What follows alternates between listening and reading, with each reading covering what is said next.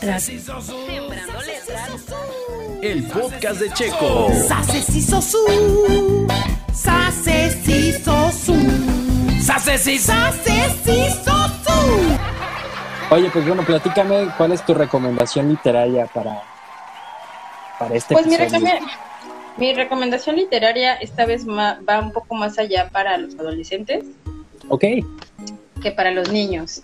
Estoy leyendo un libro que es una recopilación de narrativa mexicana que este, se llama Tienda de Sueños y es una recopilación de, de Alberto Chimal, hace esta como esta curaduría y este pone cuentos breves de la narrativa mexicana. Y hay uno que me gustó mucho que es de Leonora Carrington que bueno ustedes saben que ella era fue una pintora surrealista ella nació en el Reino Unido y se nacionalizó mexicana ella murió aquí en México en el 2011 hace ni tanto tiempo. Y su obra pues eh, plástica es como muy valorada no los temas que, que, que el surrealismo siempre es tiene esa magia, ¿no? De, de esa, como esa alternativa, como esa magia de lo que es pues, la, la realidad, Y bueno, yo no supe que ella escribía hasta que te digo que, que encontré este libro que Dante, no lo puedo superar, que Dante regaló a la de la escuela, sin mi permiso, de leche de sueño. Y me di cuenta que tiene un cuento justo en esta en este recopilatorio. Y está bonito el, eh, recopilatorio porque bueno, te da como un poco, te pone en contexto de quién fue el autor, en qué más o menos contexto escribió el cuento. Y al final te da dos cuentos más que son como, no precisamente de ella, pero de otros autores, que son como de este tipo de, como por esta, por este hilo, por esta, parecidos pues, se tapan las palabras. Como en el Y- mismo universo. Ah, exactamente, como en el mismo universo. Y también novelas, o sea, tanto cuentos cortos y novelas completas. Entonces, te va dando, está bien padre porque si te gusta uno, pues ya puedes buscar los demás y ya te vas ajá, envolviendo en todo este universo. Entonces, está bonito. Este se llama La Debutante y yo espero, está un poco, bueno, no, a mí se me hizo muy cortito, pero ahorita estoy viendo que sí son varias páginas. Pero creo que si no se los cuento todo, no va a estar. Tengo que hacerlo, lo siento. Venga, ¿Sí me escucho bien? Para, sí, Porque no me, ahora no me puse el micrófono. así sí te Dice. escucho. La debutante de, eh, por Leonora Carrington. En la época que fui debutante, solía ir a menudo al parque zoológico. Iba tan a menudo que conocía más a los animales que a las chicas de mi edad. Era porque quería huir del mundo, por lo que me hallaba a diario en el zoológico. El animal que mejor llegué a conocer fue una hiena joven. Ella me conocía a mí también. Era muy inteligente. Le enseñé a hablar francés y a cambio ella me enseñó su lenguaje. Así pasamos muchas horas agradables. Mi madre había organizado un baile en mi honor para el primero de mayo. Ah, Lo que sufrí durante noches enteras. Siempre he aborrecido los bailes, sobre todo los que se daban en mi honor. La mañana del 1 de mayo de 1934 fui muy temprano a visitar a la llama. ¡Ah, qué asco! le dije. Esta noche me toca asistir a mi baile. Tienes suerte, dijo la hiena. A mí me encantaría ir. No sé bailar, pero en cambio sabría mantener una conversación. Habrá muchas cosas de comer, dije. He visto llegar a casa carros completos de comida. Y aún así te quejas, replicó la hiena. Mírame a mí. Yo solo como una vez al día y me tienen jeringada con tanta basofia. Se me, cu- ah, se me ocurrió una idea audaz. Estuve a punto de echarme a reír. No tienes más que ir en mi lugar. No nos parecemos lo bastante. Si no, con gusto iría, dijo la hiena, un poco triste. Escucha. Con las luces de la noche no se ve muy bien. Con que te disfraces un poco, nadie se fijará en ti en medio de la multitud. Además, tenemos casi la misma estatura. Eres mi única amiga, anda, hazlo por mí, por favor. Se puso a pensar en esta posibilidad. Comprendí que estaba deseosa de aceptar. De acuerdo, dijo de repente. No había muchos guardianes cerca. Dado lo temprano de la hora, abrí rápidamente la jaula y en un instante estuvimos en la calle. Llamé a un taxi. En casa, todo mundo estaba aún con... todo mundo estaba aún en la cama. Una vez en mi cuarto, saqué el vestido que debía ponerme por la noche. Era un poco largo y la llena andaba con dificultad con mis zapatos de tacón alto. Encontré unos guantes con los que ocultarle las manos. Esta habitación huele mal, dijo mi madre abriendo la ventana. Antes de esta noche date un baño con mis nuevas sales. Por supuesto, le dije. No se entretuvo mucho. Creo que el olor era demasiado fuerte para ella. No te retrases para el desayuno, dijo al irse. Lo más difícil fue encontrar un disfraz para la cara de la hiena.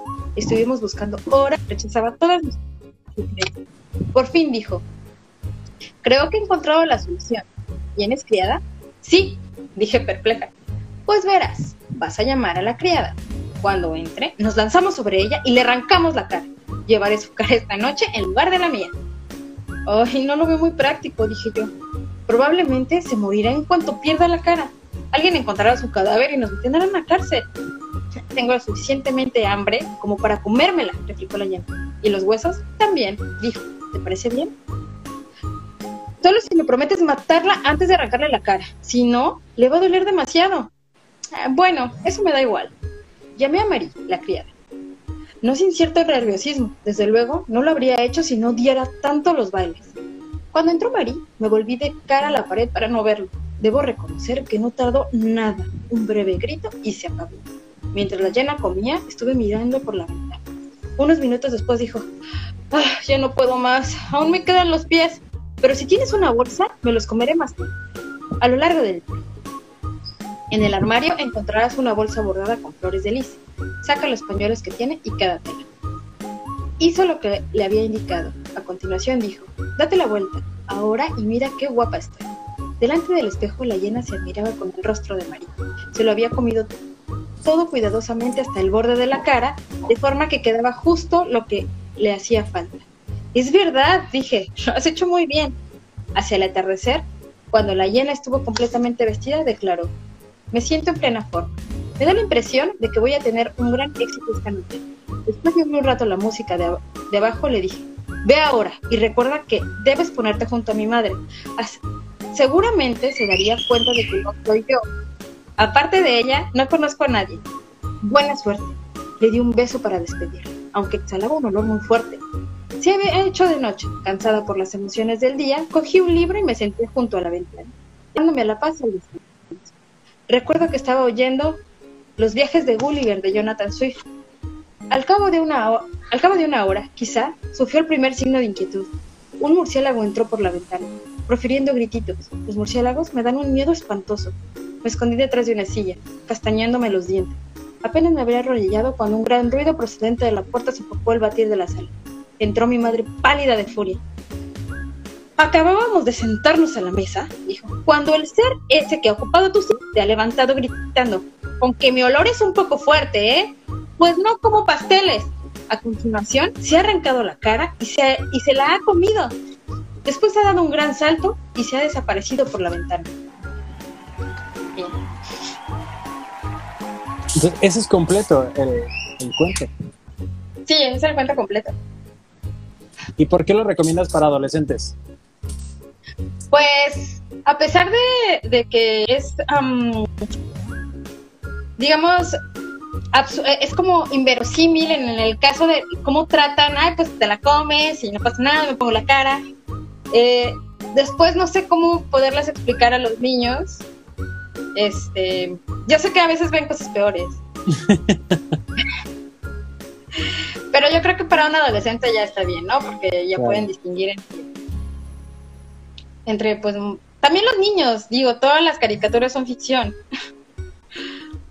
Pero no sé, el hecho, a lo mejor para algunos papás puede ser como más delicado el tema de que, ah, pues, la O incómodo. O a veces, como dices, no hay el tiempo suficiente para dar como explicaciones y contextos. ¿no? Sí, y es más sí. fácil. Ok, y este veo que los, lo leíste de, de manera digital. Entonces, Sí. ¿lo compraste en plataforma? Sí, lo, lo, lo- compré en, en, en Amazon con un clic. Me costó creo que 60 pesos. Ok. 60 pesos y este y bueno viene esta recopilación trae cuentos de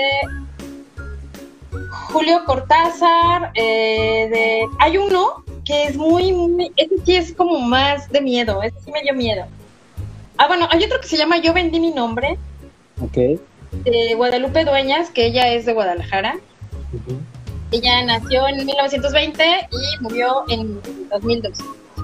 Y también habla sobre cómo ves nuestros logros, o sea, como un renombre, y me imagino que más sobre en el mundo de la literatura, de, de los artistas, o en cualquier mundo.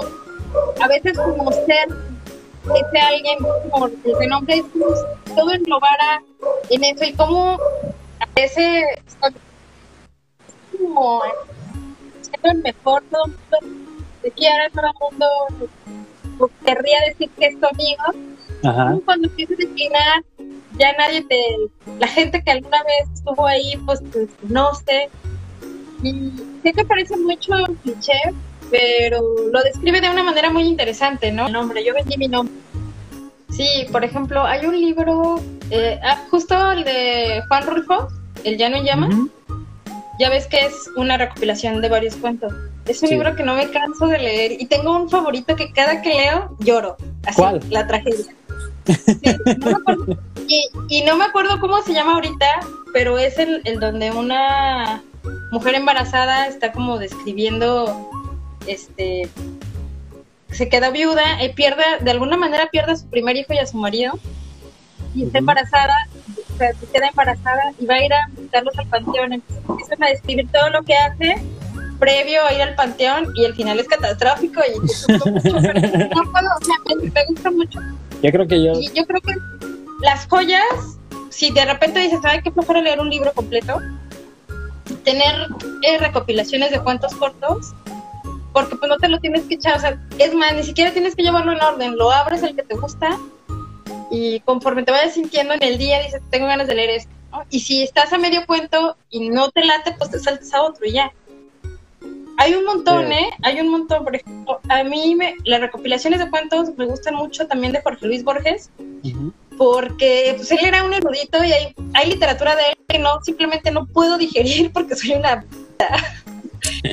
y yo "Ay, esto es muy poderoso no puedo manejarlo pero sus cuentos sus recopilaciones sus antologías me gustan mucho me gustan mucho me gusta mucho que esa porque eso sí es como también este como literatura fantástica latinoamericana, ¿no? Con cosas que te dan miedo, que no, o que con, con esa incertidumbre que te deja la lectura, te van llevando tus emociones. Pero ¿qué pasa?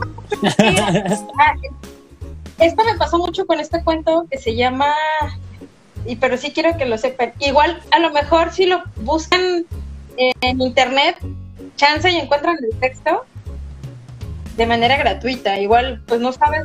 Luego hay gente que lo comparte. No sé si sea el mente, pero sí. Ok, va. Ya encontré el cuento, perdónenme. Ok, bien. El cuento se llama Moisés y Gaspar de Amparo Dávila. Amparo Dávila todavía sigue en este plano terrenal junto con nosotros, seguramente en algún lugar haciendo su cuarentena. Pero es un libro, es un cuento, perdón, que sí me dejó así como, como medio mal viaje.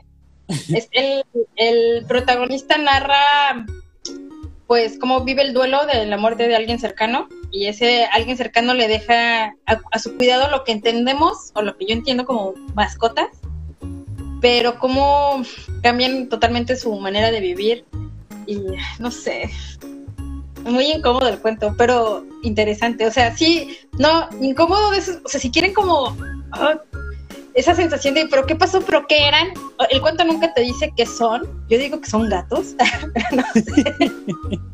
¿Cómo dices que se llama? Gaspar Ah, Y Gaspar y Moisés. Moisés.